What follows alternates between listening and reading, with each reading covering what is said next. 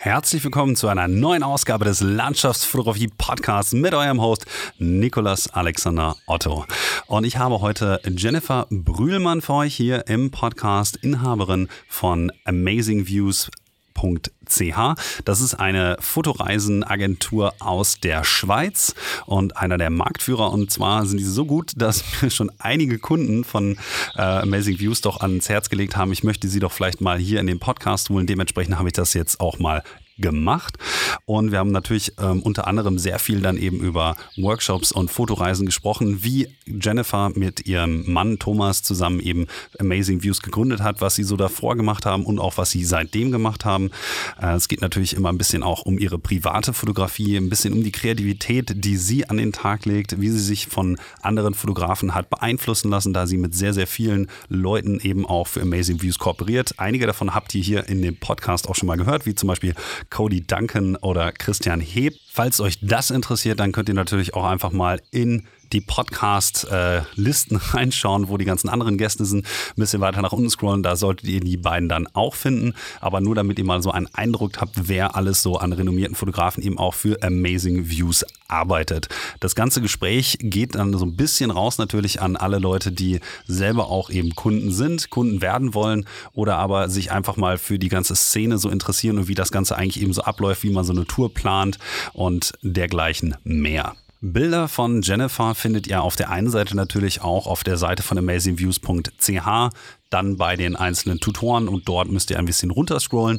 Dann findet ihr auch auf ihrer Profilseite einige Bilder. Ansonsten könnt ihr Jennifer auch auf Instagram folgen unter ähm, Jennifer Brühlmann. Brühlmann natürlich dann in dem Fall mit UE. Wie immer habe ich natürlich auch ein paar Bilder in die Shownotes hochgeladen. Da könnt ihr also auch mal schauen. Da hat sie mir ein paar ihrer besten Bilder eben geschickt zum Hochladen.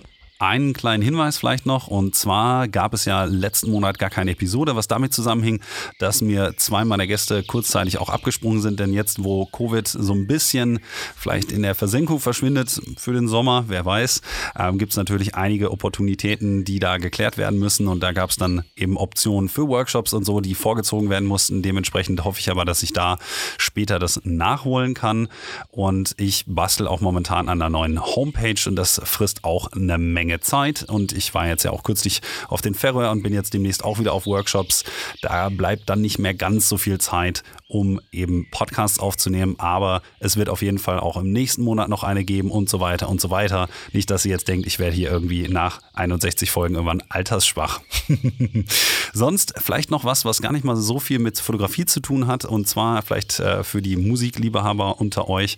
Ich habe jetzt äh, kürzlich mit meiner Band Words of Farewell noch eine neue Single rausgebracht. Also alle Leute, die gepflegten Krach und ein bisschen Geschrei mögen, schaut doch einfach mal auf YouTube vorbei und schaut nach unserer Single Born of Sleep bei unserem neuen Label Seek and Strike. Ist jetzt natürlich eher was so als Randnotiz, aber vielleicht gibt es den oder die ein oder andere, die das hier doch interessiert. Last but not least ähm, war ich auf den Färöer übrigens, um auch ein bisschen äh, zu scouten für die Färöer-Touren, die ich nächstes Jahr fahren werde mit äh, Sven Herr zusammen. Äh, wir waren ja schon einige Male zusammen unterwegs und haben ein bisschen fotografiert und deswegen haben wir jetzt uns dazu entschieden, auch mal zusammen Touren zu machen. Falls ihr also Lust habt, uns nächstes Jahr auf einem Workshop auf die Färöerinseln zu begleiten, dann schaut doch einfach mal in der Sektion Workshops bei mir auf der Homepage vorbei oder einfach bei Sven auf seiner Homepage. Da würden wir uns uns natürlich auch sehr, sehr freuen, wenn da jemand von euch uns begleiten möchte. Färöerinseln auf jeden Fall fantastische Landschaften. Das Wetter kann manchmal ein bisschen tricky sein, aber ich glaube, das werden wir schon meistern. Die erste Tour ist übrigens schon ausgebucht, aber wir haben noch eine zweite hinten dran gehängt. Und für alle Leute, die lieber woanders hin wollen, ihr könnt natürlich auf der Sektion Workshops auch bei mir noch ein paar Sachen in Deutschland finden. Noch dieses Jahr zum Beispiel die Sächsische Schweiz mit im Angebot oder ähm, die Voralpen, wo ich jetzt in der Woche hin starte. Ähm, ja, und für nächstes Jahr sind da auch schon ein paar Sachen. Also vielleicht mögt ihr ja mal vorbeischauen. Kalender gibt es übrigens dieses Jahr auch wieder. Bin ich noch nicht ganz fertig mit. Ich hoffe mal, dass ich euch bei der nächsten Podcast-Episode dazu mehr erzählen kann. Der ist zwar auf dem Papier schon fertig, aber der Druck dauert noch ein bisschen. Mal sehen, dann kriegt ihr dazu auf jeden Fall auch noch ein Update. Dann könnt ihr mich, wenn ihr wollt, damit auch noch ein bisschen unterstützen. Aber jetzt erstmal nach diesem langen Intro viel, viel Spaß mit der 62. Folge des Landschaftsfotografie-Podcasts im Gespräch mit Jennifer Brühlmann.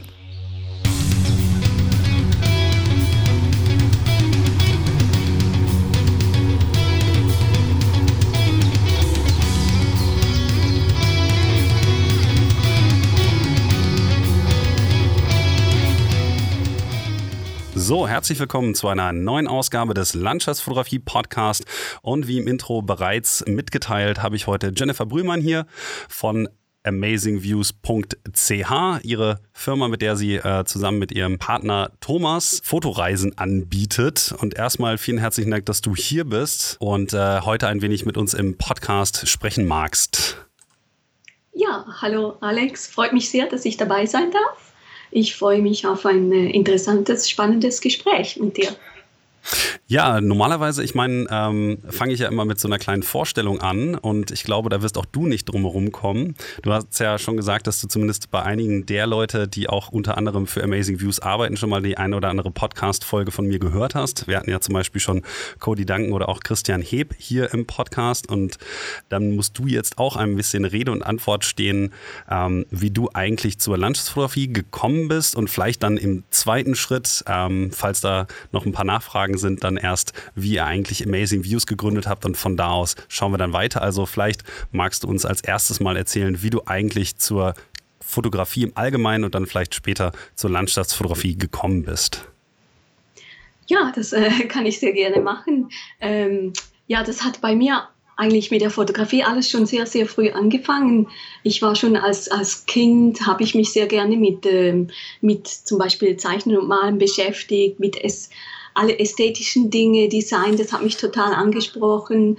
Und eigentlich wollte ich auch eine, eine Ausbildung machen an der Kunsthochschule in der Schweiz, aber ich war dann wie zu, ich hatte zu wenig Mut und meine Eltern haben gesagt, du brauchst eine solide Ausbildung. Und dann habe ich mich halt dann für eine solide Ausbildung entschieden und habe dann mehr so nebenbei das ähm, alles als Hobby betrieben. Und ich habe auch, ähm, mein Onkel ist äh, professioneller Fotograf, hat jahrelang in Paris gewohnt und als ich äh, 15, 16 war, habe ich eine Minolta-Spiegelreflex von meinem Vater zum Geburtstag gekriegt. Und da war es um mich geschehen. Da habe ich schon mit Freundinnen zusammen, haben wir da wie wild rum fotografiert, alles ausprobiert mit Filter und und und. Und das war wirklich eine große Leidenschaft von mir immer. Und über die Jahre hat, hat sich dann ein bisschen, ähm, ist ein bisschen nicht mehr so im Vordergrund gestanden, weil dann kamen die ganzen Ausbildungen, Studium und so. Und dann war das wie ein bisschen brach gelegen. Und später dann, ich würde sagen, vielleicht so vor 20 Jahren, äh, zusammen mit meinem Mann Thomas, unsere große Leidenschaft war eigentlich schon immer das Reisen und dann zusammen das Fotografieren auch, habe ich ihn ein bisschen angesteckt und äh, ja, ich würde sagen, seit 20 Jahren fotografieren wir wirklich sehr, sehr gerne und haben alle unsere eigenen Reisen auch wirklich immer auf die Fotografie ausgerichtet und haben wirklich alles so geplant, dass wir an die richtigen Locations zur richtigen Zeit kamen.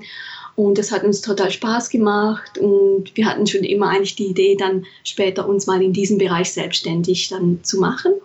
Und das haben wir dann vor sechs Jahren haben wir das getan haben unsere Jobs gekündigt und ähm, haben Amazing Views gegründet. Und ich muss sagen, wir wollten das eigentlich schon vor zehn Jahren machen, haben wir einfach auch unsere Jobs gekündigt und sind da ein Jahr um die Welt gereist, um wirklich mal alles so ein bisschen Revue passieren zu lassen und äh, Businessplan zu schreiben und haben dann aber gemerkt, ja, man kann nicht eine Weltreise machen und dann alles indoor verbringen, um den Businessplan zu schreiben. Also haben wir die Weltreise einfach fotografisch dann genossen und äh, sind wieder zurück, haben Jobs gesucht und waren dann ready, vor sechs Jahren dann unser Business zu gründen.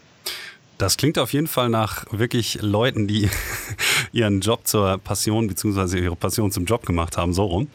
Ähm, jetzt habe ich gelesen in deiner Biografie, in dem kurzen Abschnitt, der bei euch auf der Seite Amazing Views zu finden ist, ähm, dass du auch Marketingplanerin und Executive Master in Service und Marketing und Management ähm, ja quasi als, als Dienstleisterin ähm, Quatsch, Dienstleistungen verkauft bzw. auch generiert hast und so. Das heißt, ihr hattet ja, wenn ich das jetzt richtig interpretiere, schon ein ganz gutes Vorwissen, wie man sowas eigentlich angeht.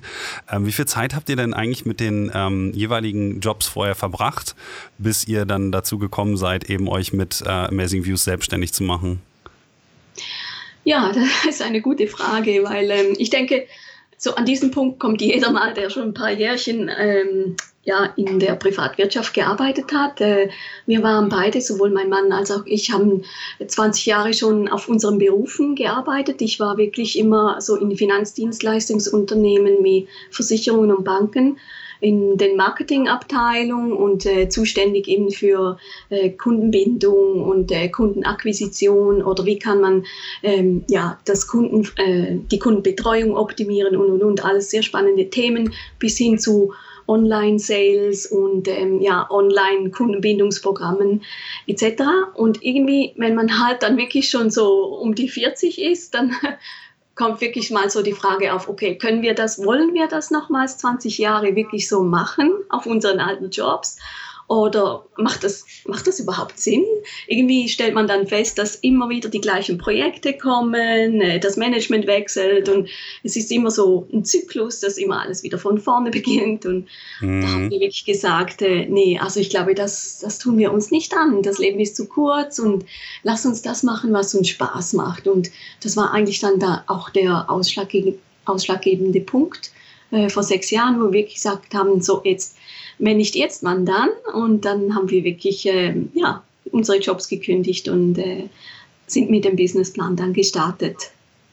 Da habt ihr ja wahrscheinlich auch schon den meisten anderen Leuten, die halt aus ihrer Passion den Job machen, auch ein bisschen was voraus, eben mit der ganzen Fortbildung. Also äh, Thomas, dein äh, Partner und Mann, ist ja auch Betriebsökonom gewesen und so. Und ich glaube, mhm. dann war vielleicht für euch, wenn ihr aus genau diesen Sektoren eben gekommen seid, das, was für die meisten Fotografen, und da will ich mich jetzt selbst gar nicht mal unbedingt ausnehmen, am kompliziertesten ist, nämlich der ganze Finanz- beziehungsweise der ganze ökonomische und, und organisatorisch-logistische Teil der Fotografie, wenn man gerade als Profi versucht, da reinzuschauen Staaten ähm, nicht so schwer beziehungsweise für, für uns ist es schwer, für euch war es wahrscheinlich dann ein bisschen einfacher. Ähm, wie war eigentlich dann am Anfang so ein bisschen die Gewichtung? Weil Fotografie habt ihr ja bis dahin erst immer, ja, wie du schon sagtest, eher so hobbytechnisch, aber schon sehr, sehr ernsthaft ähm, betätigt euch. Ähm, und in dem Rest, das war so euer Beruf. Als das Ganze dann zusammengeflossen ist, wie war dann eigentlich so die Gewichtung? Weil ich könnte mir vorstellen, ähm, das habe ich ja schon, das ist so eine Frage, die habe ich ja schon vielen Leuten auch gestellt, aber bei euch ist es ja vielleicht nochmal ein bisschen, ein bisschen ein Level höher, weil ihr noch eine eigene ähm, Agentur quasi gegründet habt für Touren und dann da noch viel mehr dran hing. Ähm, die Tatsache, dass man dann natürlich das als Job hat, dass das so ein bisschen dem Hobby eigentlich den Spaß wegnimmt. Äh, wie war das bei euch? Habt ihr dann noch genauso viel fotografiert oder war das dann eigentlich eher wieder weniger, weil es eben nicht mehr diese, dieses Hobby, diese Flucht vor oder diese Entspannung vom eigentlichen Job ist, sondern der Job? Ja, das ist auch eine ganz, ganz spannende Frage. Ähm, ja, in, in unseren alten Jobs, das war für mich immer so ein bisschen eben der halt die Balance, äh, die Work-Life-Balance. Mit der Fotografie und dem Reisen konnte man wie so einen Gegenpol halt schaffen und äh, sich auch in, draußen in der Natur entschleunigen. Und das hat alles immer super funktioniert. Und dann, wenn man aber wirklich sich selbstständig macht und äh, ein eigenes Unternehmen gründet, dann ist natürlich schon, also es ist nicht so, dass man, viele Leute sagen uns immer, wow, ihr, ihr habt es so toll, ihr könnt immer reisen und immer fotografieren, aber ich würde sagen, es ist eigentlich wie vorher. Also wir, wir arbeiten trotzdem sehr, sehr viel im Büro. Also wir arbeiten viel mehr als äh, in unseren alten Jobs. Es ist nicht mehr irgendwie von 8 bis 7 äh, Uhr, sondern man ist einfach immer dran. Und dann genießen wir halt umso mehr, wenn wir wirklich wieder mal raus können, können in die Natur und fotografieren. Also es ist, es ist nicht so, dass jetzt das für uns irgendwie kein Hobby mehr ist oder wir das nicht mehr so genießen können. Also im Gegenteil, es ist auch heute noch eigentlich wirklich ähm, für die Work-Life-Balance. Wir haben zwar unser Unternehmen und das ist sehr, sehr viel Arbeit, aber auf der anderen Seite können wir auch immer wieder raus und äh, halt wie so wirklich neue Energie tanken und unsere Batterien wieder aufladen. Aber ich denke, das ist schon, manchmal wird das äh, teilweise ein bisschen unterschätzt, dass wirklich halt so ein Business zu führen ist äh, kein, wie soll, soll ich sagen, kein Ponyhof oder so. Also es gibt wirklich sehr, sehr viel Arbeit, ja. Ja. Wünschst du dir denn manchmal so diese unbeschwerten Tage deiner, deiner späten Jugend oder der ähm, Anfang der 20er oder so, als du dann das mehr oder weniger als Hobby halt neben Ausbildung oder so noch machen konntest, zurück? Oder ist das einfach so, nee, nee, ähm, das ist schon alles super gut, so wie es ist und es überlastet dich eigentlich oder euch eigentlich fast nie?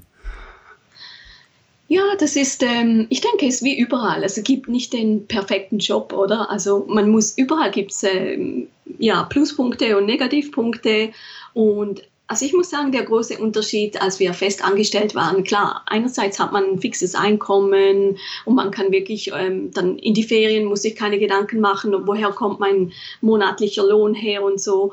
Und da ist natürlich, wenn man ein eigenes Business hat, ist man da viel näher dran, emotional und man muss immer schauen, okay, uh, können wir uns das leisten, haben wir genug Einkommen? Und ähm, das ist halt schon, da fühlt man sich manchmal halt sicherer, wenn man noch den alten Job wahrscheinlich hat. Aber ich muss sagen, in meinem alten Job, da ich war, ich war irgendwie nur eine kleine, ja, ein kleines Teil in einem riesengroßen Ding.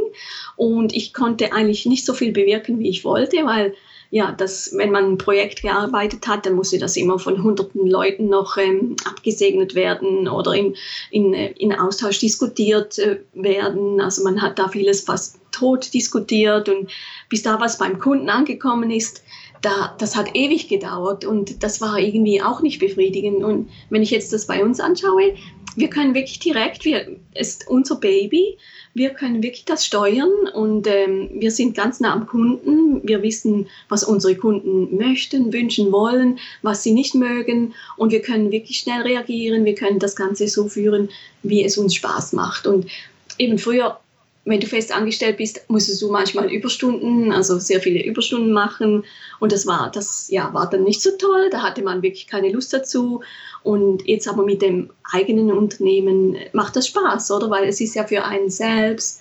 Und äh, auch wenn man halt mal sonntags arbeiten muss, äh, man macht es ja gerne eigentlich. Also ich würde sagen, äh, ja, rückblickend, ich, äh, ich bereue diesen Schritt überhaupt nicht. Also wir sind eigentlich wirklich froh, haben wir diesen Schritt gewagt. Und äh, auch wenn es vielleicht ein bisschen einfacher war vorher und jetzt ein bisschen mehr herausfordernd teilweise, gerade jetzt in den letzten paar Monaten, äh, ich würde es jederzeit wieder so machen.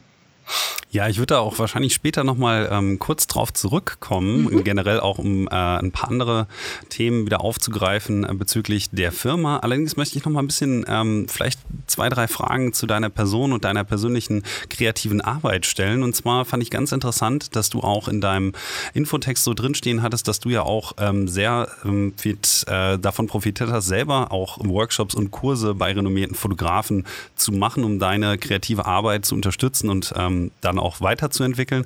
Mich würde in dem Kontext einfach mal interessieren, wie das in deine kreative Arbeit quasi eingegriffen hat oder wie die dich auch geformt hat, weil das ist ja so ein bisschen, also ich meine, bei mir ist es so, dass ich das an der Uni größtenteils halt gelernt habe, äh, mhm. äh, weil ich ja Medienwissenschaften studiert habe und dann Bildtheorie hatte und alle möglichen anderen Dinge und so und da halt eher so, sag ich mal, ein leicht, ja, könnte man einfach einen theoretischen Unterbau bekommen habe, aber ja selber zum Beispiel bei anderen selten irgendwie Workshops oder sowas gemacht habe. Ähm, mhm. Wie war das bei dir? Also welches Niveau hattest du, als du damit angefangen hast, diese Workshops zu machen und wie sehr hast du davon profitiert und ähm, ist es so, dass du natürlich auch heute, wenn du mit deinen Co-Hosts einen, bei einem Workshop dann unterwegs bist, auch hier oder da immer noch wieder was aufschnappen kannst? Ja, genau. Also ich denke sowieso, man, man lernt nie aus. Also ich, äh, ich kann jetzt nicht sagen, oh, ich bin super oder ich, ich weiß schon alles. Also das sagen wir auch immer unseren Kunden, der Weg ist das Ziel. Also man, man entwickelt sich immer weiter über die Jahre. Also wenn man selbst schon mal irgendwie fünf Jahre zurückblickt und äh, die Bilder von damals anschaut, da, äh, da sieht man wirklich, wie jeder sich eigentlich über die Jahre weiterentwickelt. Und äh, wie gesagt, ich habe ja schon äh, mit eben 15, 16 Jahren habe ich angefangen zu fotografieren und habe da natürlich auch dann neben der Schule und neben der Arbeit äh, Kurse gemacht für eben so die Grundausbildung und so. Und dann später mit meinem Mann, als wir dann zusammen eben die vielen Reisen unternommen haben, dann wurde uns von Anfang an eigentlich klar, dass ähm, ja, wir selber müssen sehr, sehr viel recherchieren. Wo sind die ganzen Spots? Wo ist es schön zu fotografieren, etc.? Wie ist das Wetter dort? Aber uns war eigentlich schon, schon sehr lange klar, also wirklich schon seit 20 Jahren, dass man eigentlich am meisten profitiert, wenn man immer auf die lokalen Fotografen zugeht. Und das haben wir wirklich immer so gemacht. Wir sind dann in Alaska, haben wir wirklich einen lokalen Alaska-Fotografen angeschrieben und bei dem quasi so, ein, äh, so wie eine Fototour gebucht und, und mit ihm dann auch zusammengearbeitet später für, für unsere Reisen nach Alaska. Also das hat sich irgendwie alles so ergeben und, und wir haben dann wirklich gespürt, wenn wir im Ausland unterwegs waren und die lokalen Profis getroffen haben, dass da extrem viel Mehrwert war für uns selbst und das haben wir dann auch so für unsere Kunden ähm, angenommen, weil ja, wir sind der festen Überzeugung, wenn du einen lokalen Fotografen hast, der wirklich das Wetter kennt, die ganzen Systeme mit den Stürmen und so und weiß genau, bei welchen Wetterverhältnissen, wo ist ähm, gut zum Fotografieren, wo passt es und so. Ja, dann denken wir, ist das ein Riesenvorteil für, für, für die Kunden und das haben wir auch selbst an uns selbst so eigentlich ähm, gelernt. Und jetzt mit den ganzen Reisen, die wir anbieten, hast du ja eben gesehen, dass wir immer mit äh, Co-Hosts arbeiten, mhm. mit den Lokalen. Und das ist eigentlich auch für, für, für alle Bereiche, sowohl also nicht nur für die Kunden, sondern auch für uns selbst, weil man sieht immer wieder, bei, bei dem Fotografen sieht man wieder was oder beim anderen und man kann sich so immer weiterentwickeln oder man kann, das ist quasi wie so ein, wie soll ich sagen, ist noch schwierig zu erklären. Ähm, man kann durch die ganzen Einflüsse und Inspirationen kann man dann wirklich so seinen eigenen Stil weiter vorantreiben, würde ich sagen. Kannst du das vielleicht mal an einem konkreten Beispiel ähm, illustrieren? Also bleiben wir jetzt mal zum Beispiel bei den, bei den Sachen, die du früher irgendwie gemacht hattest. Ähm, vielleicht jetzt nicht unbedingt in allzu kurzer Vergangenheit, sondern ähm, du hattest ja wahrscheinlich auch schon mit 16 oder mit 20 oder 25 oder so eine kreative Vision dessen, was du eigentlich mit der Fotografie ausdrücken wolltest. Und wie hat dich das dann vielleicht beeinflusst, dass du bei Fotografen A, B, X, Y, Z oder so zum Beispiel einen Kurs gemacht hast? Und wie hat dich das dann wiederum ähm, bei deiner eigenen Vision ein bisschen ja, verändert vielleicht, dass du genauer weißt, was du eigentlich machen willst mit einer bestimmten Technik, zum Beispiel was Bestimmtes zum Ausdruck bringen kannst oder so, oder eine gewisse Landschaft, die du vielleicht vorher nicht unbedingt hättest ähm, fotografieren wollen, dann gesehen hast, ah, okay, da ist auch noch was Reiz, Reizvolles, da kann ich vielleicht auch noch was mitmachen oder so. Ähm, vielleicht magst du das einmal kurz irgendwie an einem, an einem konkreten Beispiel festmachen. Weil mich persönlich, Entschuldigung, dass ich dir jetzt noch eine, einen Satz hinterher schiebe, ähm, ja. mich persönlich interessiert das natürlich auch immer so ein bisschen, wie die Zielsetzung dabei ist ähm, wenn man so eine Reise oder einen Workshop eben macht und was oder wie man dann jemandem etwas am besten mitgibt, damit er oder sie davon am besten profitiert für die eigene kreative Vision, ohne sozusagen zu viel von, von oben vorzugeben. Vielleicht macht das Sinn. Okay, ja, ja genau. Ähm, ja, sagen, ja, wie soll ich, äh, welches Beispiel soll ich jetzt da nehmen? Ähm, ja, nehmen wir zum Beispiel, wir lieben ja auch Afrika. Also bevor, bevor wir Amazing Views gegründet haben, waren wir jedes Jahr mindestens einmal in Afrika unterwegs äh, für die Natur und die Tiere dort. Mein Mann ist ja ähm, vor allem Wildlife-Fotograf und ich fotografiere auch sehr gerne die Tiere. Und ähm, eben zum Beispiel eins unserer großen Vorbilder, also auch für mich persönlich, ist zum Beispiel der Hannes Lochner, ähm, ein südafrikanischer Fotograf und der auch viele unserer Afrika-Reisen begleitet. Und eben, als ich immer seine Bilder gesehen habe, ich weiß noch, äh, bevor wir Amazing Views gegründet haben, sind, waren wir oft in der Kalahari unterwegs und haben ihn eigentlich dort immer gesehen mit seinem Fahrzeug und haben auch seine, sein Bildbank gesehen im Shop dort im äh, Kalahari Transfrontier Park. Und wir haben einfach seine Bilder, das war, die waren so emotional und haben uns so angesprochen. Und wir haben dann wirklich ihn tatsächlich angefragt, ähm, was wir für Pläne haben und ob er Interesse hätte, mit uns zusammenzuarbeiten. Und da hat er dann sofort eigentlich äh, zugestimmt. Er war dann per Zufall auch noch in der Schweiz, da konnten wir ihn treffen noch, alles besprechen.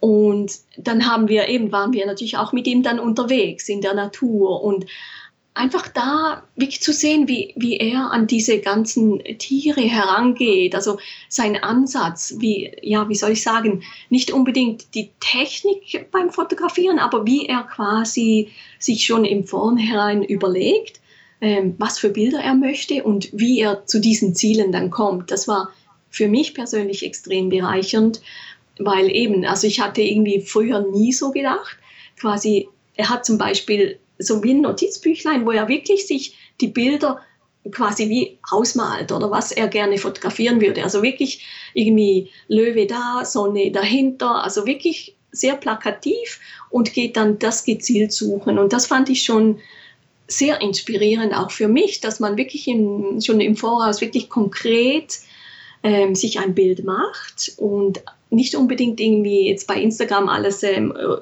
anschaut und sagt, das will ich auch, sondern mehr gedacht, also ja, halt sein eigenes Bild im Kopf, irgendwie, welche Landschaft möchte ich fotografieren, was wäre die ideale Bildgestaltung oder so, oder eben bei Tieren, in welcher Situation. Und, und da kann man nämlich dann gezielt darauf hinarbeiten, wenn man so ein Ziel im Kopf hat, dass man dann wirklich, ist man unterwegs auf Safari zum Beispiel, dass man mit dem mit dem Ranger spricht und sagt, hey, wir wollen das und das, kannst du dir das so mal merken, falls wir in so eine Situation kommen, dass wir da mit Position des Autos und so sowas äh, realisieren können. Also ja, ich weiß nicht, ob du sowas gemeint hast vorhin. Beispielsweise, also es muss ja nicht immer was Technisches sein, dass man jetzt sagt, okay, vielleicht hat man mal irgendwie einen Kurs mit jemandem oder irgendwie mit einem Fotografen irgendwie äh, kooperiert oder so, bei dem man dann sagt, naja, der macht halt irgendwie alles mit einem Ultraweitwinkel oder derjenige macht dann irgendwie alles mit einem 400 Millimeter und dann ist sozusagen der technische Aspekt der, der einen irgendwie dann ein bisschen beeinflusst, dass man sagt beim nächsten Mal, ja, hm, ich stehe hier gerade, ja, könnte ich auch mal das 400 Millimeter drauf machen und schauen, wie die Kompositionen dann so aussehen. Das ist ja schon was sehr Konkretes. Mhm. Ist jetzt ein Beispiel aber das, was du gesagt hast, ist natürlich auch viel grundlegender in der Art und Weise, wie man an Fotografie herangeht. Ähm, das ist ja so ein bisschen eigentlich, wie ich das auch mache, dass ich plane natürlich nicht, indem ich jetzt ein Storyboard male irgendwie mhm. oder Sachen ausskizziere, sondern dass ich halt ähm, Sachen in Google Earth mir raussuche und dann mir die Sonnenwinkel irgendwie anschaue und dann äh, mir irgendwie die Berge raussuche und dergleichen mehr. Das ist natürlich auch etwas, was man vielleicht irgendwie erstmal irgendwo aufschnappen muss, bevor man halt auch diese, ich nenne das äh, immer so schön, ähm, das ist quasi äh, das Gegenteil von reaktiven Fotografieren, so das Proaktive, dass man selber erstmal die ganzen Ideen sich raussucht. Mhm. Ähm, das muss man natürlich auch erstmal irgendwo aufgreifen. Das ist also durchaus eine Möglichkeit, wie man sich vielleicht von jemand anderem dann durchaus da eben beeinflussen lassen kann. Wenn das jetzt eine der Sachen ist, die dir besonders, sage ich mal, in deinem eigenen, äh, in deiner eigenen Fotografie geholfen haben, ist das natürlich ein sehr valides Beispiel.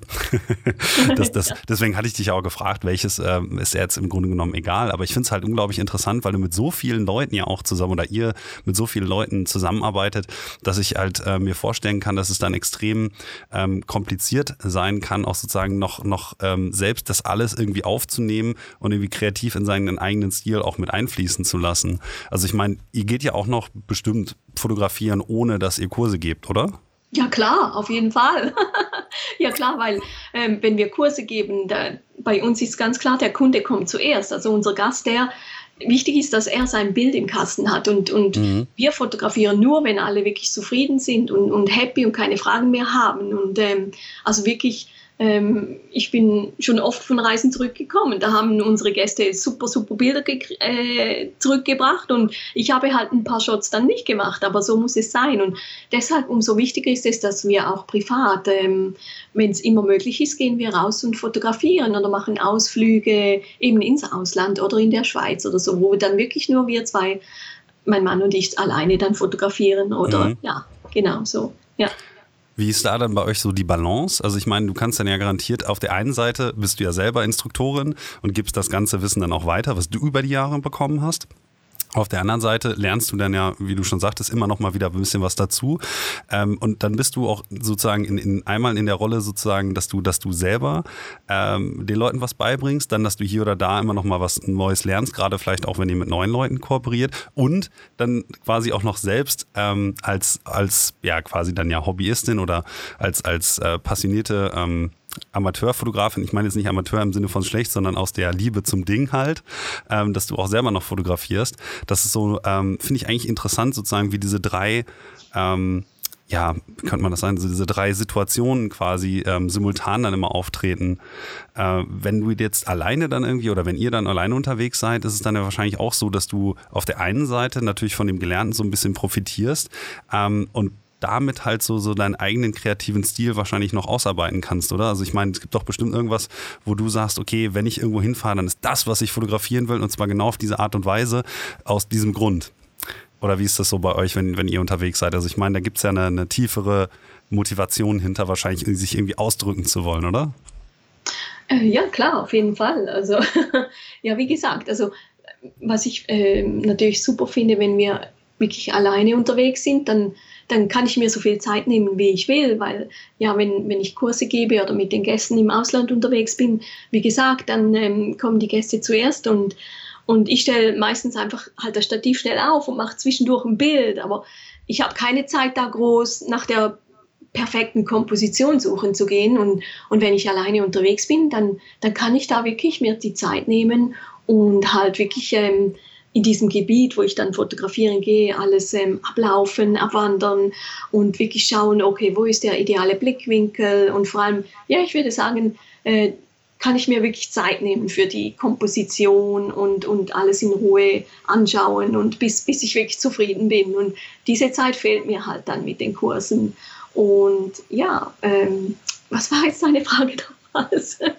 Er ist quasi ähm, sozusagen auch die ein bisschen über die Motivation, quasi die, die Kreativität natürlich dann auch selbst ausleben zu können in der Zeit, wo du halt keine Kunden mit hast, dass du sozusagen auch noch selber natürlich auch eine intrinsische Motivation hast zum Fotografieren, nicht nur eben diese extrinsische, die über Amazing Views zustande kommt.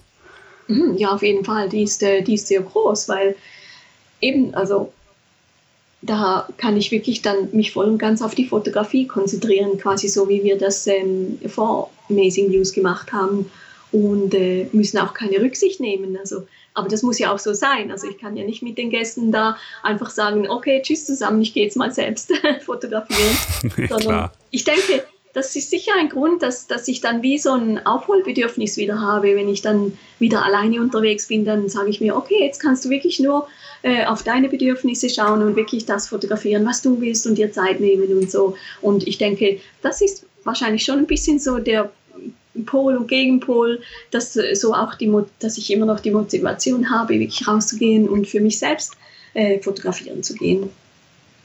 Wenn ihr denn dann alleine unterwegs seid, ähm, habt ihr dann irgendwie andere Ziele als das, was ihr normalerweise anbietet? Also ich meine, ihr seid ja eine Menge unterwegs. Also wenn ich jetzt mal bei dir zum Beispiel einfach auf dem Profil ähm, auf Amazing Views mal so runterscrolle, sehe ich da, glaube ich, 18 Einträge. Das meiste irgendwie so eine Woche lang. Das heißt, ihr seid oder du bist sehr, sehr viel unterwegs, alleine im Jahr schon. Ähm, was gibt es da noch so für Ziele, die man dann vielleicht in seiner Freizeit einfach noch aufruft und, und sagt, okay, da will ich aber auch noch hin. Und dann ist man irgendwann gefühlt zwei Drittel des Jahres gar nicht mehr zu Hause. Ja, genau.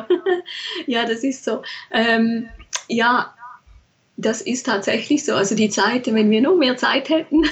Und das Problem ist ja, dass immer neue Ziele dazukommen. Äh, die Bucketlist wird immer größer, nicht kleiner.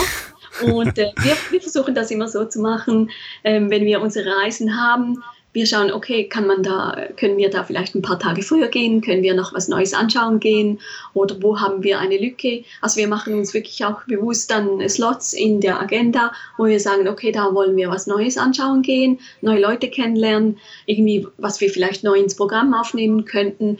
Und aber das ist eigentlich immer Dinge, die wir selbst auch lieben. Also wir sagen immer, wir, wir verkaufen eigentlich nur das, was wir selber auch kennen und lieben. Also wir würden jetzt nie irgendeine Reise ausschreiben, wo wir selbst noch nie waren. Also wir sagen dann immer den Gästen, wenn sie uns fragen, hey, könnt ihr nicht eine Reise auf, sagen wir, ähm, was soll ich sagen, äh, Madeira machen zum Beispiel, dann muss ich sagen, ja, sorry, war ich noch nie, kenne ich mich nicht aus. Und also da müssten, würden wir jetzt das zuerst anschauen gehen und, und gucken, gibt es da einen Fotografen, mit dem wir zusammenarbeiten könnten. Und da, da machen wir wirklich im Jahr, schauen wir konkret, okay, welche Timeslots haben wir, wo wir sowas unternehmen können dann. Hm. Das heißt, dann sucht ihr euch auch wieder vor Ort dann dementsprechend äh, einen Fotografen, mit dem ihr kooperieren könnt, macht dann mit dem eine Tour und könnt dann danach überlegen, ob das eventuell auch für das Portfolio von Amazing Views irgendwie Sinn macht, das zu integrieren. Seid ihr denn auch wirklich noch irgendwie sozusagen privat unterwegs vor der eigenen Haustür? Ich meine, ihr seht ja einmal diese unfassbaren Landschaften, äh, Patagonien, Neuseeland, äh, weiß ich nicht, alles Mögliche eben. Ähm, vor allem Alaska übrigens. ja. äh, da wäre wär, wär ich am liebsten mit dabei. Ja. Ähm, wie ist das so mit der eigenen Haustür? Also das ist auch so eine Frage, die frage ich häufiger, aber ich glaube, ich habe selten Leute, die so viel im Jahr unterwegs sind wie ihr beiden. Ähm, ist da irgendwie sag ich mal, die Schweiz überhaupt noch irgendwie besonders aufregend? ja, die, die Schweiz ist sehr schön. Also wir sind, äh, wenn wir zu Hause sind, dann sind wir auch sehr viel in der Schweiz unterwegs. Äh, gehen wir in die Berge oder auch vor allem hier, wo wir wohnen, in der Zentralschweiz. Äh, da sind wir wirklich schnell in den Bergen oder am See oder so und wir haben sehr, sehr schöne Orte, wo man wunderbar fotografieren kann. Und das machen wir eigentlich sehr oft oder auch, sage ich mal, bin ich zu Hause und ich sehe, oh, heute ist das Wetter super, Sonnenuntergang könnte super schön werden, dann ist ähm, von mir aus in zehn Minuten bin ich da in dieser wunderschönen Hügellandschaft, die sowieso jetzt auf Instagram ja schon yep. äh, extrem bekannt ist. ja, genau. Und da kann ich, schnappe ich meinen Rucksack und gehe da hin und äh, einfach auch wieder, um ein bisschen abzuschalten und zu genießen, ähm, neue ja, Spots suchen und so. Nein, das machen wir schon auch sehr gerne. Ich denke, es ist sehr wichtig, dass man sich auch Zeit nimmt äh, für sich selbst, ähm, auch in der Umgebung wirklich rauszugehen und nicht nur sich aufs Ausland zu konzentrieren. Ja, das ist vielleicht bei, bei reisewütigen Menschen gar nicht mal so einfach. Also ich weiß noch, jetzt ähm, dank Corona konnte ich ähm, acht Monate Deutschland in etwa nicht verlassen oder beziehungsweise habe es einfach nicht getan, auch ein bisschen vielleicht aus übertriebener Eigenverantwortung. Ja. Ähm, und dann war ich jetzt kürzlich das erste Mal wieder in der Jura unterwegs, ähm, auch nur ein paar Tage, ähm, weil ich da immer mal wieder ein paar Tage bin. Und alleine das hat sich schon angefühlt, als wäre mir ein absoluter Stein vom Herzen gefallen. Und dann war ich noch zwei Wochen auf den Färöerinseln, allerdings auch als Vorbereitung für einen Workshop nächstes Jahr. Und auch das hat sich so ein bisschen angefühlt, wie als würde mir so langsam so das, das Blut wieder zurück in die Venen fließen. Und ich meine, für jemanden wie mich, der einen Großteil fast seines Einkommens ja auch mit, mit so Touren verdient, war das schon ziemlich hart. Aber ich meine, bei euch, ihr habt ja so nicht nur quasi die Eigenverantwortung, sondern ihr habt ja auch noch Angestellte und eben Kooperationspartner und so. Das heißt, wahrscheinlich hat euch die Corona-Krise ja noch ein bisschen härter getroffen als die meisten anderen. Ähm, wie war das denn jetzt dann für euch, dass so langsam das Leben dann auch wieder angefangen hat, zurückzukehren jetzt in der Schweiz oder beziehungsweise auch weltweit? Ja, also das, äh, ja, wie du sagst, es war eine ganz schön harte Zeit äh, für uns alle in diesem Business, denke ich. Und ähm, also ich weiß noch, äh, äh, ja, letztes Jahr im äh, März waren wir gerade auf Senia unterwegs und dann hieß es, wir wussten, dass da plötzlich dieses Coronavirus ist und wir waren eigentlich für drei Wochen eben mit Cody, ähm, hatten wir zwei Lofotenreisen und dann noch Senia. Und dann mit jeder Woche wurden die Schlagzeilen in den Medien immer etwas extremer und dann wirklich auf Senia irgendwie in, mitten in der Woche kam die Dame vom Hotel und hat uns gesagt, ähm, ja, sie hätten die Info von der Regierung, wir müssen alle sofort in unsere Zimmer und irgendwie drei Wochen in Quarantäne. Und wieso, wie bitte? Und dann hat, haben sich die Ereignisse überschlagen und wir mussten dann schlussendlich einen Tag früher nach Hause. Und ja, und dann, damals wussten wir nicht, was alles auf uns zukommt. Wir dachten so, ja, dann so in einem halben Jahr ist alles wieder okay und so. Aber das ging dann, dann ganz schön lange, hielt das an und wir mussten eigentlich alle Reisen absagen. Im letzten Jahr bis eben Senja, äh, bis Ende Jahr mussten wir alles absagen. Das waren etwa 30 Reisen. Äh, das Einzige, was wir noch umsetzen konnten, waren die Dolomiten letzten September. Und dann haben wir gedacht, ja gut, dann äh, schauen wir vorwärts, positiv. Äh, 2021 wird besser. Und mittlerweile sind wir schon wieder im August und wir haben das alles schon absagen müssen bis im August jetzt. Und äh, jetzt hoffen wir natürlich, dass wir ein, zwei Reisen in Europa noch machen können, jetzt im zweiten Halbjahr. Aber das war schon für uns eine recht herausfordernde Zeit, weil wir halt eben, wie du sagst, zu Hause quasi festsaßen. Wir haben uns, äh, wir hatten sehr viel Arbeit mit den ganzen Stornos, Umbuchungen, Verschiebungen und so. Das, äh, ja, das war sehr mühsam. Und dann haben wir gesagt, im Dezember haben wir gesagt, komm, jetzt haben wir acht Monate wirklich nur so, sorry die Ausdrucksweise, scheiße Arbeit gehabt. Und dann haben wir gesagt, jetzt gehen wir, okay, wo können wir hin? Und dann haben wir wirklich spontan, innerhalb von fünf Tagen sind wir eine Woche nach Kenia. Und das haben wir gerade verbunden. Wir wollten schon lange ein neues Camp anschauen gehen. Und dann haben wir das gemacht und wir sind in den Flieger gestiegen und das war so abstrakt, in diesem Flugzeug zu sitzen. Und aber so viele Emotionen. Yeah. und äh, dann hat man wirklich gerade gespürt, oh, das ist wirklich, das ist unsere Passion und das hat uns so gefehlt. Und also wie du sagst, also das ist wirklich wieder das Blut in die Wallung gekommen und äh, das haben wir schon arg vermisst, ja. Und jetzt auch dieses Jahr eben, wie gesagt, wir mussten alles absagen, außer eben äh, in Kenia waren wir dann konnten wir die Fotoreise in Namibia durften wir durchführen und dann haben wir noch eine Pilotreise in Sambia gehabt und überall, wo wir waren, auch die Leute im Tourismus dort, die haben fast geweint, weil sie gesagt haben, oh, es ist so schön, dass ihr kommt, trotz der Pandemie und wir brauchen euch und so. Und ja, das waren sehr viele Emotionen im Moment äh, in der Reisebranche. Und da merkt man schon, also auch uns, also wir vermissen das Ausland. Also ich selbst, meine große Leidenschaft ist der Norden, äh, das wilde Wetter von Schottland, Norwegen und Irland. Und ich, ich vermisse diese Länder so doll. Und ich freue mich schon wahnsinnig, bis ich wieder mal ja, irgendwo am Meer stehen kann. Tja, das ist natürlich aus der Schweiz dann noch ein kleines Stückchen. Ja. ähm, aber das ist interessant, weil du gerade ähm, auch äh, Sambia und Kenia auch angesprochen hattest. Heißt das, dass ihr das dann demnächst auch noch mit bei euch aufnimmt? Also ihr habt ja schon einige wirklich, ähm, ja, schon schon exotische ähm, Ecken bei euch mit dem Portfolio. Also zum Beispiel Botswana gehört ja auch so dazu. Namibia hast du gerade selber angesprochen und dann ist ja zum Beispiel Kenia gerade mit seinen Masai Mara und so relativ ähm, interessant, glaube ich, auch für viele Leute. Jetzt sagst du, du hast eher so die Passion für den Norden. Das heißt, dann ist wahrscheinlich Thomas, der Wildlife-Fotograf, eher so für Afrika zuständig, ne? Absolut.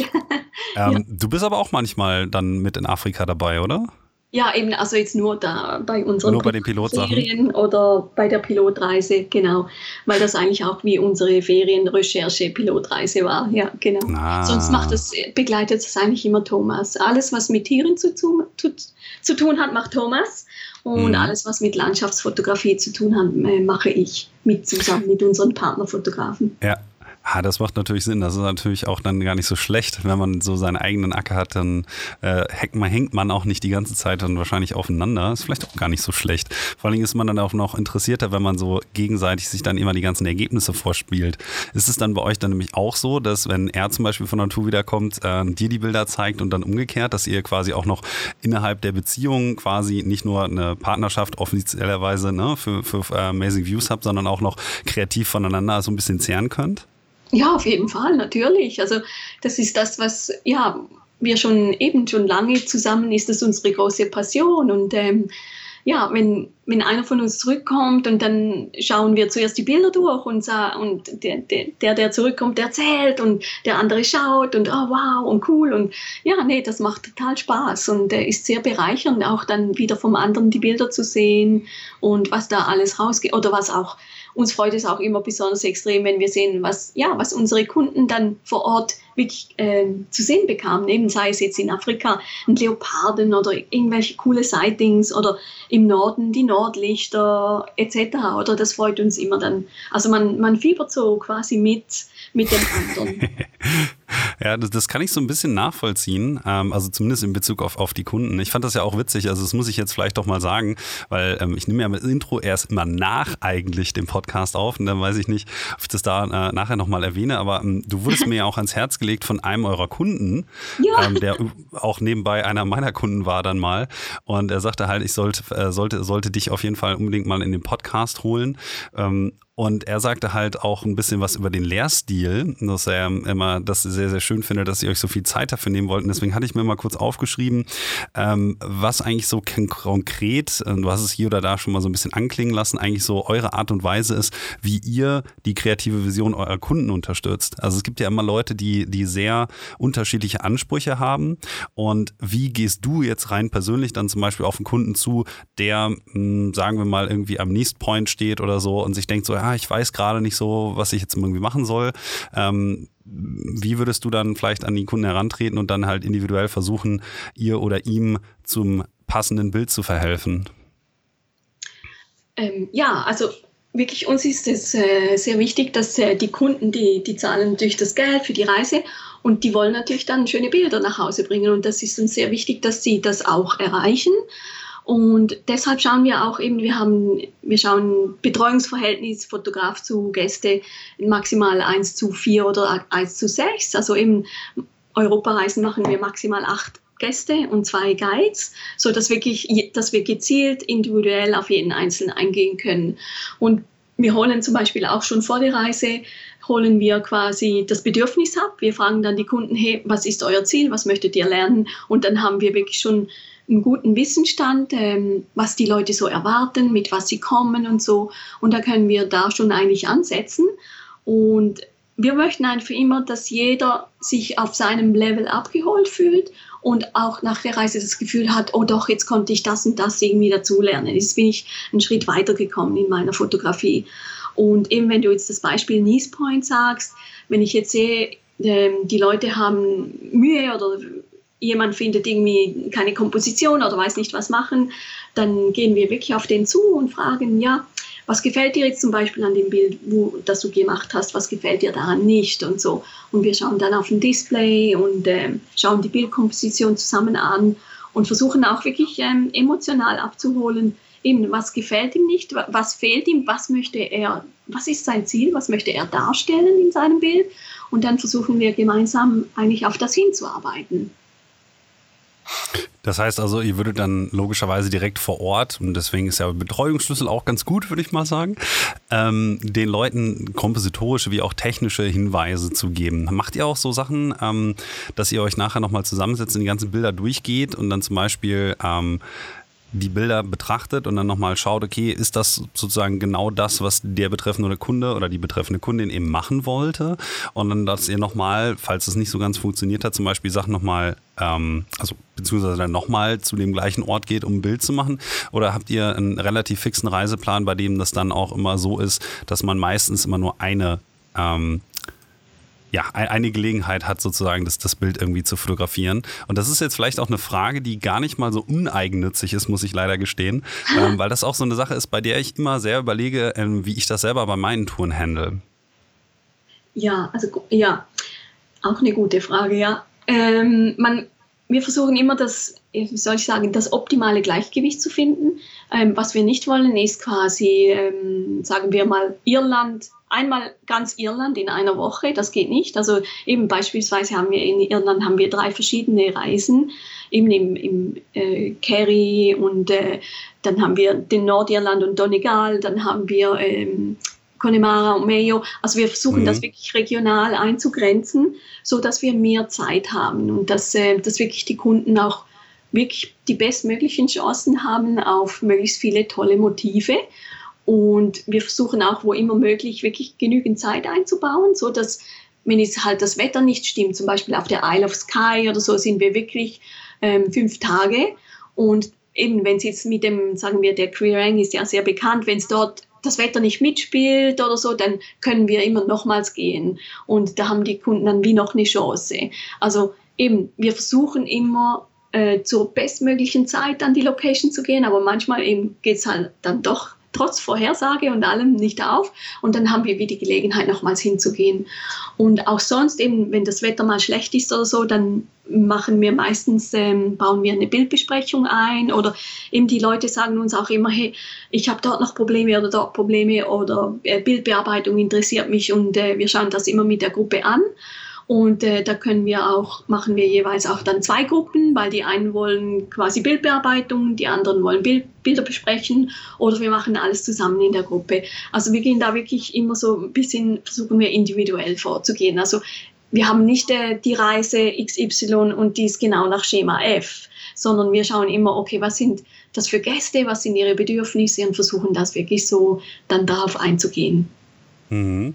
Ja, es klingt auf jeden Fall nach einer guten Kompromisslösung sozusagen, dass man versucht, irgendwie alle Leute so ein bisschen abzuholen und dementsprechend dann ein bisschen, äh, ja, das Ganze prinzipiell dynamischer zu halten. Ich glaube, das ist auch meistens so der, der sinnvollste. Ähm, mhm. Ansatz, um das Ganze irgendwie logistisch noch machbar zu machen. Also man kann ja natürlich nicht ähm, noch die, die ganzen Hotels irgendwie umbuchen oder so. Das finde ich nee, meistens das, immer ja. ein bisschen schwierig. Das, das, geht leider nicht so leicht. Aber das ist, ähm, glaube ich, schon ganz sinnvoll, das auch immer so ein bisschen ähm, kleiner zu teilen, dass man halt genug Zeit an den einzelnen Orten hat und sowas. Ähm, jetzt würde mich natürlich auch in dem Kontext nochmal äh, sehr, sehr interessieren, um nochmal vielleicht dich wieder in den Vordergrund äh, zu schieben. da du jetzt so unglaublich unglaublich viele schöne Sachen schon gesehen hast und mit, mit den teilweise echt spitzen Fotografen schon unterwegs warst, hat mich ein bisschen verwundert, dass man, wenn man Bilder von dir sehen will, auf der Seite von Amazing Views ein bisschen suchen muss und dann zwar auf dein Profil geht und dann unten ähm, relativ, für meine Verhältnisse, ich war ein bisschen überrascht, ähm, nur relativ ähm, kleine Sammlung an Bildern irgendwie finden konnte. Und da muss man erst auf dein Instagram-Profil gehen, das man übrigens auch einfach at Jennifer Brühlmann finden kann, natürlich dann mit ähm, UE. Und du hast einen sehr, sehr umfassenden Korpus an Bildern natürlich über die ganzen Jahre auch einfach angesammelt. Allerdings habe ich so ein bisschen das Gefühl, dass du dein Licht immer so ein bisschen unter den äh, Scheffel stellst, glaube ich, so wie man das so schön sagt. Ähm, und deine Bilder quasi selten irgendwo zu finden sind, jetzt außer jetzt auf dem, diesem, diesem einen Instagram-Account. Ist das so, dass für dich die Fotografie primär, also deine eigenen Bilder eigentlich primär dann auch noch so zu Privatzwecken eben sind? Ähm, und du machst ja auch irgendwie, glaube ich, keine Contests mit oder so oder postest sie jetzt auch nicht auf irgendwie über vielen Websites und bist gar nicht mal so aktiv in den sozialen Medien. Ähm, hat das ähm, System oder ist es einfach, hat sich das so ergeben, weil halt eben die Arbeit für Amazing Views mehr Zeit in Anspruch nimmt und du dann halt gar nicht so viel auf den sozialen Medien machen kannst? Ja, also ich würde ganz klar behaupten, letzteres. Also ja, ich würde gerne an Contests teilnehmen oder mehr auf Social Media machen, aber es ist wirklich ähm, viel, viel, viel Arbeit. Amazing Views mit all den Reisen und äh, die ganze Kundenadministration. Ähm, ja, das ja, bleibt leider keine Zeit da groß noch ähm, zu investieren in, in diese Contests und Social Media. Ich würde, ja, wenn, ich würde gerne, ja. wenn ich im Lotto gewinnen würde, dann würden wir wahrscheinlich zehn Leute anstellen und dann hätte ich mehr Zeit für sowas, ja, genau. Wie viel Zeit investierst du denn dann eigentlich noch in die Bilder, auch wenn du die zum Beispiel gemacht hast? Also ich meine, es gibt ja Leute wie zum Beispiel Fabian Tenore, die ja das meiste eigentlich eher in Photoshop machen. Und dann mhm. gibt es andere Puristen, mit denen ihr unterwegs seid, die fast alles vor Ort machen. Ähm, und wenn ihr jetzt sagst, naja, ich habe halt nicht so viel Zeit, fällst du wahrscheinlich auch eher in die Puristenkategorie, oder? Ja, ja, ja genau, wenn es sein muss. Also wenn wir zum Beispiel neue Bilder brauchen für eine Ausschreibung oder so, dann äh, geht das sehr puristisch äh, vonstatten, dann muss es halt schnell gehen und so. Aber wenn ich mal irgendwie mir dann doch mal Zeit nehme, dann kann ich dann schon mich verweilen in der Bildbearbeitung und so. Das, äh, das geht dann schon, ja. Also eben, wenn ich, wenn ich mehr Zeit hätte, dann würde ich da viel, viel mehr wahrscheinlich auch machen, ja. Das heißt, du hast wahrscheinlich auch einen unglaublich großen Backkatalog mit unendlich vielen Bildern von wunderschönen Orten, die wahrscheinlich niemals das Licht der Welt erblicken werden, beziehungsweise weiter in Lightroom verstauben, oder? Ja, ja, das ist gut möglich, ja, aber vielleicht, wer weiß, ähm, ja, vielleicht äh, in Zukunft äh, werden wir mehr Zeit haben, wenn, wenn die Pandemie mal vorübergeht und äh, können wir vielleicht mehr Ressourcen dann wieder äh, freischaufeln, indem wir wieder mehr Unterstützung haben, ja. Hm, ich würde es dir auf jeden Fall gönnen. Also wenn ich mir die Bilder halt so anschaue, finde ich, ist das ja eigentlich äh, sehr, sehr schade, dass du nicht mehr Zeit hast, natürlich auch dich da irgendwie mehr mit auseinanderzusetzen. Aber ich verstehe natürlich, dass da ökonomische Zwänge hinterstehen, die ja. einem das natürlich nicht ganz so einfach machen. Gerade wenn man mit externen zusammenarbeitet, die dann natürlich auch immer noch ein bisschen zuarbeiten, ist es vielleicht ja auch gar nicht mehr so unglaublich wichtig, dass man selbst so viel macht. Aber ich schaue mir halt die Bilder an und denke, ach, da würde ich gerne mehr von sehen. Ah, okay. Und deswegen ähm, finde ich das ein bisschen schade. Ja, ja, ähm, finde ich auch. Ja, ich finde es auch schade. Jetzt, jetzt muss ich allerdings noch mal kurz äh, eine Frage stellen. So, ähm, wenn du mit Leuten irgendwie, du sagst ja gerade schon, der, der hohe Norden ist so dein, dein Liebling und ähm, dass du jetzt auch letzte Mal während der Covid-Geschichte mit Cody unterwegs warst und so. Aber ähm, wer von den ganzen Leuten, mit denen ihr jetzt eigentlich so kooperiert, ist der, mit dem du eigentlich am häufigsten dann auch so unterwegs warst? Ähm, vielleicht gibt es da ja noch irgendjemanden, den ich mir mal für den Podcast äh, zu Rate ziehen sollte. Ja, also ich habe schon viele Namen jetzt genannt, aber ich denke, hm, wenn du, ja, wenn ich dir ganz, ganz nah ans Herz legen kann, wäre sonst der Bernard aus Irland.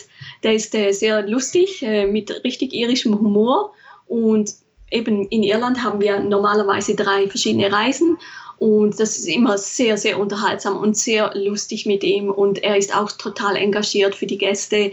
Und ja, wir haben immer eine gute Zeit. Und ich würde sagen, eben so mit Bernard und Cody war ich eigentlich bisher am meisten unterwegs. Und Cody hast du ja schon interviewt. Und ähm, mhm. Bernard Garrity, äh, ja, kann ich dir sehr ans Herz legen.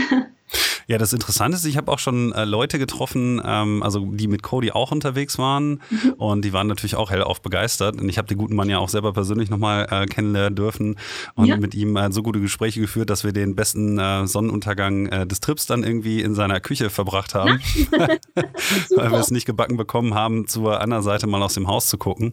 Das ist jetzt auch schon ein paar Jahre her. Ähm, da war ich mit, mit Jonas Piontek äh, unterwegs und äh, habe mit Cody mal ein bisschen geschrieben oder so. Aber in Irland ähm, müsste ich mal, müsste ich mal schauen. Ich wollte sowieso eigentlich demnächst mal wieder nach Irland. Äh, vielleicht ist es ja dann bald möglich, aber die Namen schreibe ich mir schon mal auf. Mhm. Ähm, ich habe jetzt mal so ein bisschen ähm, dann das Ganze durch die, durch die Blume gefragt, aber vielleicht hast du ja noch irgendwie ähm, andere Leute, die jetzt vielleicht auch nicht unbedingt zu einem Team gehören oder so, bei denen du denkst, ah, da würde ich gerne mal mehr zu erfahren, ähm, falls du noch irgendwie Leute in der Szene hast oder Bekannte oder so, die du unglaublich gerne mal hier im Podcast hören wollen würdest, wäre das natürlich jetzt dann die Möglichkeit, äh, das äh, mir auch mal zu sagen, da würde ich mir das auch nochmal aufschreiben. Den guten Bernhard habe ich mir auch auf jeden Fall schon auf die Liste gesetzt als internationalen Gast. Vielleicht hast du ja noch jemanden, der auch äh, aus ja, sagen wir mal, dem Raum DACH kommt, wie man so schön sagt. Mhm. Ah, okay. Äh, jemand, den du jetzt noch nicht äh, im Podca Podcast gehabt hast, meinst du? Genau, äh, richtig. Ja, also puh, aus der Schweiz, eben den, ich weiß nicht, den Fabio Antenori natürlich, der arbeitet ja auch für uns, mhm. das wäre sicher auch noch äh, interessant. Oder, ah, du meinst jemand, der nicht in unserem Team arbeitet? Ist egal, beides, wie, wie du meinst. Also ich glaube, dass Fabio natürlich auch sehr viele interessante Sachen zu erzählen hat. Genau. Ähm, das wäre natürlich auch ein hervorragender Gast. Ja, ähm, aber vielleicht kennst du ja auch noch Leute darüber hinaus, deswegen fragte ich. Ah, ja, ja, auf jeden Fall. Also in der Schweiz kann ich dir sonst noch ähm, Martin Mägli, er arbeitet auch für uns, zusammen äh, mit Tobias Rieser. Ich weiß nicht, ob dir die Namen was sagen. Die sind, äh, ja, also Tobias Rieser, den habe ich, glaube ich, schon fünfmal angeschrieben oh. und es ist immer was dazwischen gekommen. Der oh. Mann ist so krass beschäftigt. Das ist nicht oh. ganz so einfach irgendwie. Okay, ja, genau. Aber also ich glaube, Martin habe ich noch nicht gefragt. Ja. Ja, genau. Sie haben äh, zusammen, Tobias Rieser und Martin, die haben zusammen eine, eine Show, so eine Roadshow gemacht in der Schweiz, bis mhm. dann eben auch die Pandemie dazwischen kam. Und der Martin, der arbeitet auch für uns. Also das ist auch äh, äh ein toller Typ. Also das könnte auch mal was sein für deinen Podcast. Mhm, okay. Da schreibe ich mir dann auch mal auf. Ja, die, die äh, Szene in der Schweiz ist relativ groß eigentlich. Ne? Das, man muss daran liegen, dass es ein wunderschönes Land ist, dass es da so viele talentierte Landschaftsfotografen gibt. Ja, das kann gut sein.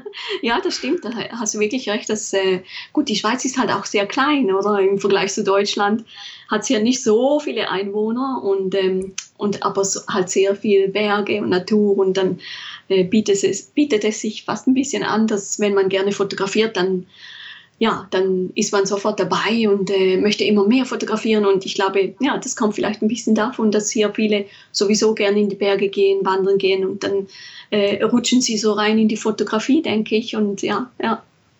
Das äh, klingt sehr logisch. Also ich weiß nicht, hier im Flachland, ich weiß gar nicht, bei mir ist es ja irgendwie schwierig, Bilder zu bekommen. Deswegen kann ich das, glaube ich, nachvollziehen, dass wenn man ohnehin die Schönheit vor der Haustür hat, dass es dann naheliegt, sie auch porträtieren zu wollen. Ich, ich kann mir gut vorstellen, dass das ein Grund sein könnte. Ähm, jetzt muss ich noch mal kurz als, als so ein bisschen zukunftsweisend fragen, was steht denn dann bei euch mit Amazing Views eigentlich ähm, für 2022 so alles an? Wo könnten denn die Leute, die jetzt vielleicht Lust gekriegt haben, mal mit dir und ähm, dem einen oder anderen eurer Leute unterwegs zu sein, ähm, alles hin im Prinzip mit euch? Ja, also überall, wo das, überall hin, wo das Herz begehrt. Also wir sind, äh, wir haben eigentlich schon viele Reisen jetzt ausgeschrieben für das äh, Jahr 2022. Und da steht eigentlich alles offen. Man kann auf eine Safari in Afrika mit uns oder natürlich tolle Landschaftsfotografie im Norden Europas, aber auch natürlich in Spanien oder Slowenien, Kroatien haben wir auch tolle Reisen. Also eigentlich äh, hat man fast die Qual der Wahl. Ja gut, dann würde ich allen Leuten, ähm, die sich da angesprochen fühlen, vielleicht nochmal ganz nah ans Herz legen, dass ihr mal auf amazingviews.ch vorbeischaut und dann unter der Sektion Fotoreisen oder Fotoworkshops mal eben schaut, ob da was für euch dabei ist. Und dann möchte ich mich zum Abschluss nochmal ganz, ganz herzlich bei dir bedanken, Jennifer, dass du dir die Zeit genommen hast, hier im Landschaftsfotografie Podcast ein bisschen aus dem Nähkästchen zu plaudern. Und äh, ja, wünsche dir noch einen schönen Abend und vielleicht sprechen wir uns ja bald mal wieder. Ja, super, vielen Dank, äh, Alex. Hat, hat sehr viel Spaß gemacht und äh, hat mich sehr gefreut, dass ich dabei sein durfte. Und ich bin dann gespannt auf die weiteren Podcasts von dir. Jo, dann würde ich sagen, wir sprechen uns. Okay, super, danke schön.